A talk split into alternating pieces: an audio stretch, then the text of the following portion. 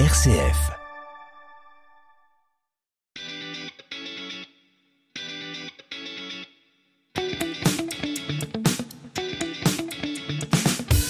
Coup d'avance, le magazine d'un territoire innovant proposé par RCF en partenariat avec la ville de Saint-Étienne. Saint-Étienne change le monde avec design, avec créativité, avec innovation, avec passion. Chaque semaine, découvrez les entreprises qui font la richesse de notre territoire.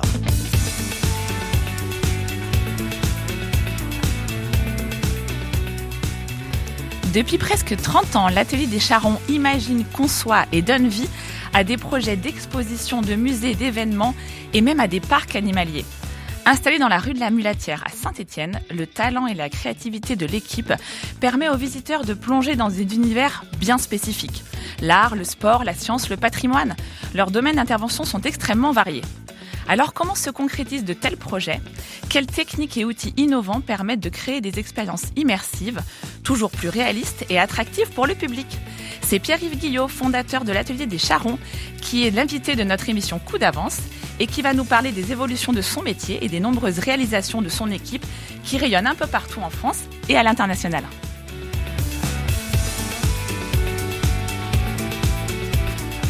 Merci à Emmanuel Bussière pour la réalisation technique.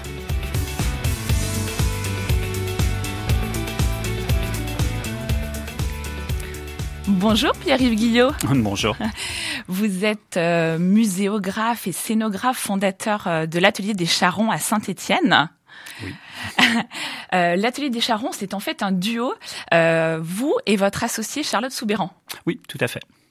Alors d'où vient ce nom, l'Atelier des Charrons ah, alors il y, a, il y a la légende et la, la vraie histoire. Alors la vraie histoire, c'est qu'on cherchait avec mon premier associé, quand on a monté la société, un nom qui, qui puisse exprimer différents savoir-faire. Et on est tombé, alors euh, pour la vraie histoire, sur une boîte de sucre qu'on avait en coloc où il y avait un charron dessus. C'est quoi ce truc-là? Et en trouvant, on a trouvé que c'était intéressant parce que c'est les gens qui faisaient les charrettes, les constructeurs automobiles de l'époque, on va dire, il y a un siècle, et qui construisaient. Euh, donc ils savaient travailler euh, le bois, le métal pour faire le bandage de, de la de, de, la roue, le bronze pour les moyeux. Donc différents savoir-faire qui permettaient de faire voilà une charrette. Et en plus, en architecture, quand on a beaucoup de travail, on est charrette. Donc on s'est dit que voilà, c'était une bonne ça étoile et que ça collait bien. Quels sont finalement vos, parcours respectifs? Comment on devient euh, muséographe? Euh, bah, quand j'ai commencé, je vais faire l'ancien, euh, ça n'existait pas. Enfin, c'est-à-dire qu'il n'y avait pas d'études pour. Donc voilà, moi je venais de la communication. Et puis mon associé d'époque était architecte. Et voilà, on est parti, on a monté notre société un petit peu. Euh, si on ne le faisait pas quand on avait 25 ans, on l'aurait pas fait plus tard. Donc on est parti un petit peu à l'aventure. Euh, voilà. Et ensuite, par contre, euh, mon associé depuis maintenant 12 ans, Charlotte Soubéran, euh, elle a fait des études, un double master à la fois d'histoire de l'art et à la fois sur les nouvelles techniques dans l'exposition. Donc maintenant, ce sont des choses qui sont voilà plus plus développées en tout cas aujourd'hui. Ouais. Alors, quelles sont les, les, compétences, les qualités indispensables à ce métier? Euh, Curiosité et puis un esprit de synthèse. Parce que vous changez de, ce qui est agréable, vous changez de sujet tout le temps. Vous pouvez avoir un, musée sur la Deuxième Guerre mondiale, puis d'un seul coup, vous êtes au Parc des Oiseaux. Euh, voilà, donc les, univers sont très, très éloignés. Euh, par contre, il faut voilà écouter les gens. Euh, c'est plein plein de, rencontres de, scientifiques, de, de l'historien. Voilà, il va falloir faire une synthèse de tout ça pour pouvoir le transmettre au public.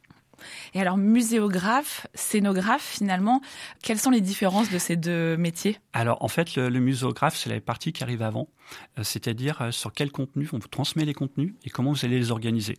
Est-ce que ça va être chronologique? Est-ce que c'est thématique? Euh, voilà, donc c'est la façon dont vous allez construire le, le musée. Donc au départ, ce qu'on appelle dans le milieu, c'est des patates, hein, c'est-à-dire qu'on fait une page blanche, on écrit, bah tiens, on va commencer par ça, il y aura tel contenu à l'intérieur. Dans ces contenus, il y aura peut-être un film euh, parce qu'il existe ou pas, euh, des collections. Euh, donc ça permet d'organiser euh, comme ça le, le, musée. Et ensuite, on passe à la scénographie. On va traduire ce programme quelque part en physique en se disant, bah là, le public, il va entrer dans une salle qui fera tant de mètres carrés qu'une grande projection. Il va tomber sur un squelette de dinosaure, par exemple. Voilà vous avez vos, vos propres compétences savoir-faire, vous êtes un peu le, les chefs d'orchestre euh, pour la mise en œuvre du projet et vous coordonnez tout un tas de, de corps de métiers différents. Oui, euh, en fait c'est un petit peu comme un architecte qui construit une maison. On va construire le musée, alors pas physiquement mais à l'intérieur, les expositions. On travaille toujours en binôme, on conçoit tous les deux, ce qui permet d'avoir des regards différents. Euh, une fois qu'on a conçu, donc ça va être, euh, c'est traduit par des plans. Enfin aujourd'hui c'est tout traduit en 3D, donc on conçoit le musée dès le début euh, en, relief, en fait en 3D. et ensuite ces éléments-là vont être transmis à des entreprises. Alors suivant un petit peu la structure, si c'est on travaille avec l'État ou si c'est des privés, mais il va y avoir un appel d'offres. Et là, on a plein plein de corps de métiers différents. Donc évidemment, les plus les plus attendus, les décorateurs, la réalisation audiovisuelle, mais ça peut être à des métiers plus étonnants, des gens qui font des restitutions d'animaux. Euh, par exemple, là, on vient de faire un ours des cavernes. Ça n'existe plus, donc on repart de zéro et, c'est resculpté à, voilà, ex. Programmation muséographique, conception scénographique, ingénierie multimédia. Concrètement, euh, comment se déroule un projet? Alors première étape, il y a une étape, euh, ce qu'on appelle nous une sorte de concept, ou, voilà, qui va être ce, que, ce dont je vous parlais tout à l'heure, organiser les contenus.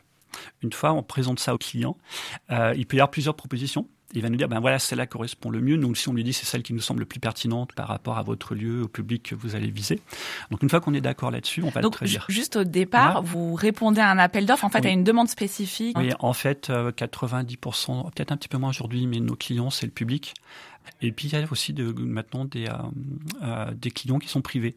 Alors soit des grosses sociétés comme le groupe, euh, enfin comme Evian, comme ces gens-là qui ont des musées privés aussi de sociétés. Donc vous avez un cahier des charges au départ qui vous est donné, vous faites plusieurs propositions. Ensuite, comment est mis en œuvre finalement ce, projet qui est choisi? Bah, Ensuite, donc, il va être réalisé en 3D, ce que je vous disais, euh, ce qui va permettre de valider les éléments avec le client. où est-ce qu'il y a des éléments audiovisuels, les couleurs des murs, c'est tout bête, hein, mais couleurs des murs et le parcours physique aussi. C'est-à-dire comment on va se déplacer dans cet ensemble-là. Alors, soit c'est un musée qui existe déjà, donc on s'adapte au lieu, soit c'est un musée qui est créé ex nihilo, donc on va travailler avec l'architecte euh, pour nos besoins, euh, à la fois en termes de volume et à la fois en termes aussi euh, d'énergie, d'électricité, de lumière, pas de lumière.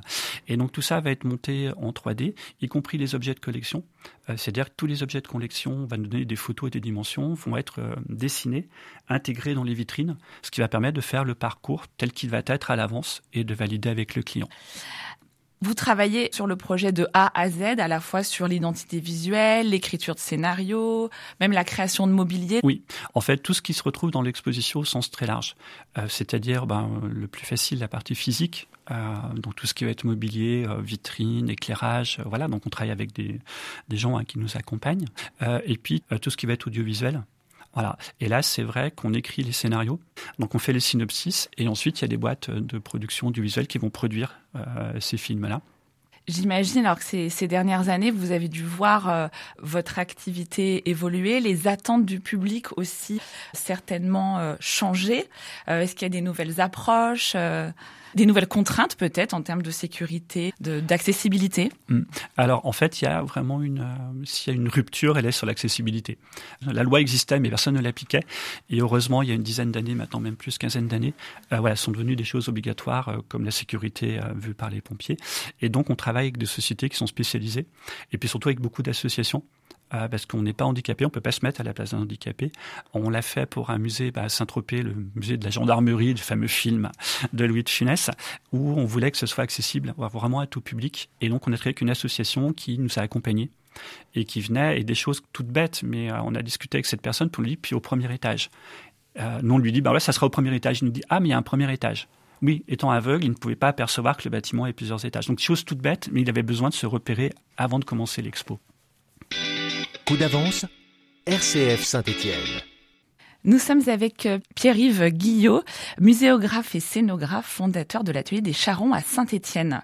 Alors, on a euh, évoqué euh, l'évolution de votre activité, les attentes du public également qui changent.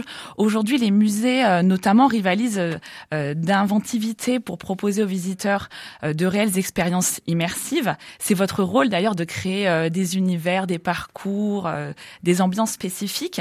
Est-ce qu'il y a des, des nouveaux outils, des nouvelles techniques qui vous permettent de, créer ces univers oui, alors en fait, c'est pas vraiment des nouveaux outils, mais c'est plutôt une démocratisation de ces outils. Euh, on utilise beaucoup, beaucoup aujourd'hui de vidéoprojecteurs hein, qui nous permettent de faire des images très, très grandes et qui nous permettent surtout d'interagir avec le public et qui permettent au public de se retrouver dans l'image, littéralement. Euh, par exemple, pour l'aventure du train, donc le musée qui est à Andrézieux-Boutillon, qui raconte l'histoire de la première ligne de chemin de fer entre Continental, entre Saint-Étienne et, et Andrézieux au départ. Et donc, on voulait restituer cette époque-là. Euh, donc il y avait plein de moyens, on a regardé différents moyens. Et effectivement, aujourd'hui, ça nous a permis euh, d'avoir, ben, vous retrouvez dans une pièce qui fait plus de 25 mètres, euh, donc qui est projetée avec le sol, les côtés et face à vous. Donc vous êtes vraiment littéralement dans l'image, il se passe des choses partout. Et vous allez pouvoir vous retrouver sur le quai d'une gare, ça ressemblait plutôt à un quai de Far West hein, à l'époque, euh, où arriver, vous allez voir arriver les premières locomotives qui sont arrivées à cet endroit-là. Et tout est à l'échelle 1. Donc la locomotive est à l'échelle 1, le public, les personnages qui interagissent, qui racontent l'histoire aussi. Et donc là, ce sont des choses qui ont été possibles aussi, parce que c'est moins onéreux qu'il y a une vingtaine d'années. Euh, typiquement, il a fallu louer un immense studio à Lyon euh, parce qu'un train c'est grand. Euh, on ne voulait pas que les personnages soient des personnages d'image de synthèse parce qu'ils sont pas très réalistes avec les moyens qu'on a. On peut pas lutter contre les studios Disney. Et donc, ce sont des vrais personnages. des vrais comédiens qui ont été tournés sur fond vert. Donc le fond vert, vous plus de 30 mètres de long. Voilà, donc on peut le faire aujourd'hui parce que ça s'est démocratisé. Donc le visiteur est vraiment projeté en immersion euh, dans cette euh, gare euh, d'époque à taille réelle finalement. c'est aussi une aventure un peu collective parce qu'on peut quand même échanger, partager. oui, oui. Parce qu'on imagine souvent, vous savez, on voit ces photos avec les gens qui ont des casques de réalité virtuelle. Là, l'idée, c'était plutôt du collectif. Alors, en fait, voilà, le, casque, effectivement, qui est apparu maintenant il y a cinq, un peu plus, une petite dizaine d'années aussi. Euh, au départ, on s'est un peu précipité dedans. On en a un au bureau, c'est génial. On va pouvoir marcher dans Rome, euh, voilà, et, croiser Jules César. Et en fait, la difficulté, elle n'est pas tellement euh, technologique, elle est humaine. C'est-à-dire que pour que le casque soit efficace, il faut en gros 30 secondes et une minute pour équiper une personne. Vous imaginez un bus de 55 personnes qui arrive une minute pour les équiper. Euh, voilà, c'est l'émeute dans le musée, c'est impossible. Et une autre, une autre problématique qui est l'échange. Vous allez au musée pour échanger. Euh, vous allez avec vos enfants, avec des amis. Euh, vous coupez du monde avec un casque n'a pas un grand intérêt. Donc en fait, ces grandes images et ces images immersives permettent de remplacer quelque part l'effet qu'on pourrait avoir avec le casque, mais qui permet d'échanger. On peut montrer la loco à gauche, l'oiseau qui passe ou, ou, la colline où on habite aujourd'hui, qui est, qui est à l'époque et que, que, que végétalisée donc plus d'interaction, de, partage. Euh, vous avez euh, évidemment euh, réalisé des projets partout en France, également à l'international. mais est-ce qu'on peut revenir sur des, projets peut-être plus locaux dans notre région? Alors vous évoquiez l'aventure du train à Andrézieux-Boutéon. Est-ce qu'il y a d'autres projets Oui, oui, on a travaillé sur le musée de la SSE euh, là aussi, c'était intéressant parce que, en fait, on avait une euh, la problématique du musée de la SSE. Alors, l'histoire était très connue, puis était, intéressante, et euh, c'est une histoire un petit peu unique dans l'histoire du football. par contre, les objets sont toujours les mêmes. C'est-à-dire que, alors pour les passionnés, c'est bien, vous avez un maillot, un ballon, une paire de chaussures. Je, caricature un petit peu. Mm. Et beaucoup d'objets qu'on appelle 2D, beaucoup de documents. Voilà. Et le document papier, à moins que ce soit une entre guillemets une joconde euh, de l'histoire, c'est intéressant. Mais sinon, vous saturez très très vite. Donc il fallait rendre euh, cela intéressant. Euh, et arriver à rythmer ce musée-là sans tomber sur une installation. Voilà, donc c'était très intéressant de travailler avec les équipes aussi, voir le football d'une autre façon. C'est vrai qu'aujourd'hui, quand on, visite un lieu, souvent tout est fait pour faire appel à, tous nos sens, le visuel, les effets sonores. parfois, on expérimente le toucher aussi. Oui, et la difficulté est pas de le faire pour le faire. C'est-à-dire quand euh, c'est un petit peu comme, un film. Euh, quand vous construisez un musée, vous racontez une histoire, et en fait, euh, ces éléments de toucher, ils doivent faire sens. C'est-à-dire même la scénographie doit faire sens. C'est pas juste parce que c'est beau et que c'est la mode de faire des murs en bois qu'on va faire un mur en bois. ça doit signifier quelque chose. Et donc la difficulté, c'est d'arriver à faire des manips, ce qu'on appelle nous en langage des manipulations, quand vous pouvez soulever des choses, regarder, qui vous permettent de comprendre les éléments. Alors ça peut être un rapport au poids, euh, par exemple si vous travaillez sur un musée de la mine, se dire bah tiens le, piqueur que je vois en vitrine, combien il pèse réellement, donc est-ce que je serais capable de le soulever, qu'est-ce que ça veut dire quelqu'un qui le soulevait toute la journée, qui le portait toute la journée? C'est ce genre d'élément euh, qui permet de, voilà, d'être vraiment dans l'interaction, mais de façon constructive et intelligente. Vous êtes intervenu aussi euh, dans des châteaux pas très loin d'ici euh, oui, ben Andrézieux-Boutéon aussi, c'est un petit peu le hasard, euh, au château d'Andrézieux de, de Boutéon, euh, où on raconte effectivement l'histoire de la batellerie. Voilà. Et puis le château de la Roche aussi, avec donc à côté de Roanne, avec une particularité, c'est que le château de la Roche est un château bon, du 19e, qui est aujourd'hui très beau parce que posé sur l'eau du barrage. mais par contre, ils avaient toute une série de guides Et le cahier des charges était ben, de garder les, guides humains. Et le guide humain, c'est le meilleur média dans un musée. il s'adapte à tous les publics. Vous pouvez lui poser une question, il répond par rapport à un écran, voire même même quelque chose à base d'IA, ça marche pas aussi bien. Euh, et donc, on a dû moderniser ce château euh, mais garder euh, les guides qui pour l'instant avaient un message très classique de guide. On visitait salle après salle. Et du coup, les guides maintenant vous accueillent, enfin là où les guides vous accueillent, ce château a été refait en 1900 par quelqu'un qui avait réussi dans le caoutchouc. donc il a fait un très beau château pour, pour l'époque et avec une modernité de l'époque. Et donc la guide est déguisée en 1900 et vous fait la visite comme si c'était chez lui. Il venait de rénover le château, vous arrivez, vous êtes des amis. Il commence à vous raconter l'histoire du château. Il la raconte avec un petit peu le mythe du château. Euh, alors au Moyen Âge, il y avait ceci, il y avait cela. Et en fait, quand il rentre dans une des salles qui date de la période effectivement du Moyen Âge, euh, il a une petite télécommande dans la poche que vous ne voyez pas, que vous ne percevez pas. Il appuie dessus et un des habitants du Moyen Âge de ce château-là apparaît sur le mur vidéo projeté, pas dans un écran, mais vraiment additionné au mur comme un fantôme quelque part, et va venir un petit peu contrer le guide.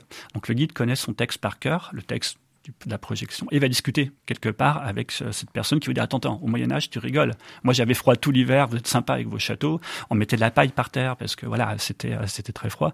Et en plus j'étais euh, j'étais pas du tout riche. Euh, c'était un tout petit château j'avais pas de, revenus etc donc ça permet de contrebalancer l'image qu'on a du Moyen Âge à la Walt Disney avec la réalité historique. Et donc ce discours et ce qui permet aux gens c'est quelque chose de facile. Ils passent un bon moment et ils apprennent sur la façon d'habiter au fil des siècles dans ce château.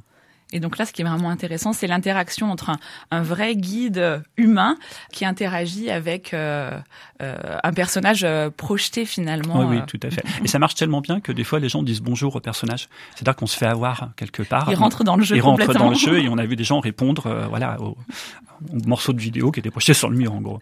Vous avez fait dernièrement un projet assez atypique pour les métiers du BTP que vous m'évoquiez tout à l'heure. Oui, en fait, la fédération du BTP Loire est venue nous chercher parce que une autre façon de communiquer dans les musées.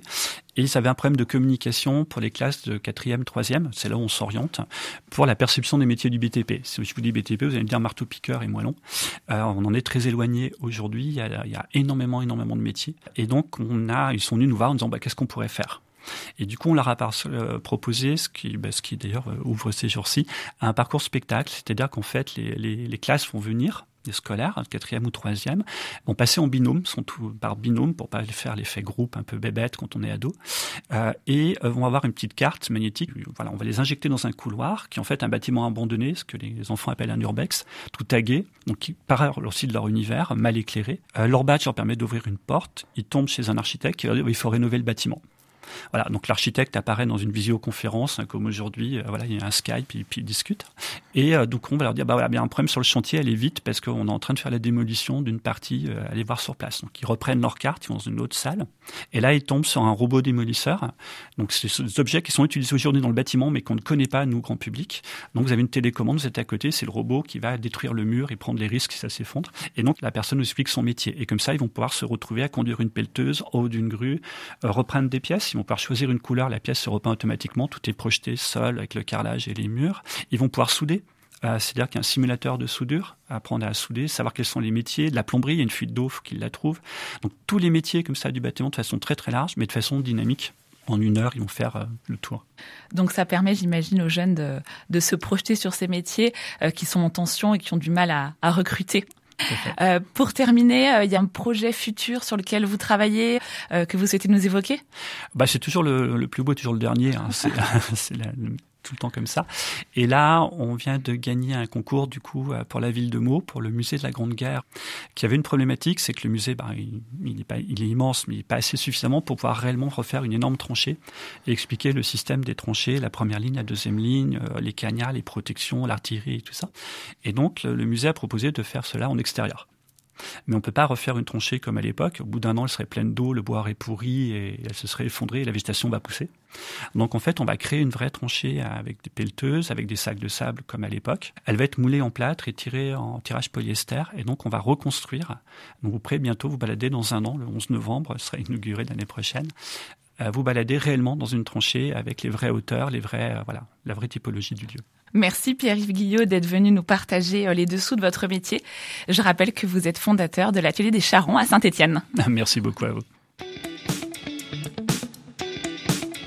C'était Coup d'avance, le magazine d'un territoire innovant proposé par RCF en partenariat avec la ville de Saint-Étienne. Saint-Étienne, ville UNESCO du design, labellisée French Tech, Design Tech, cultive ses talents.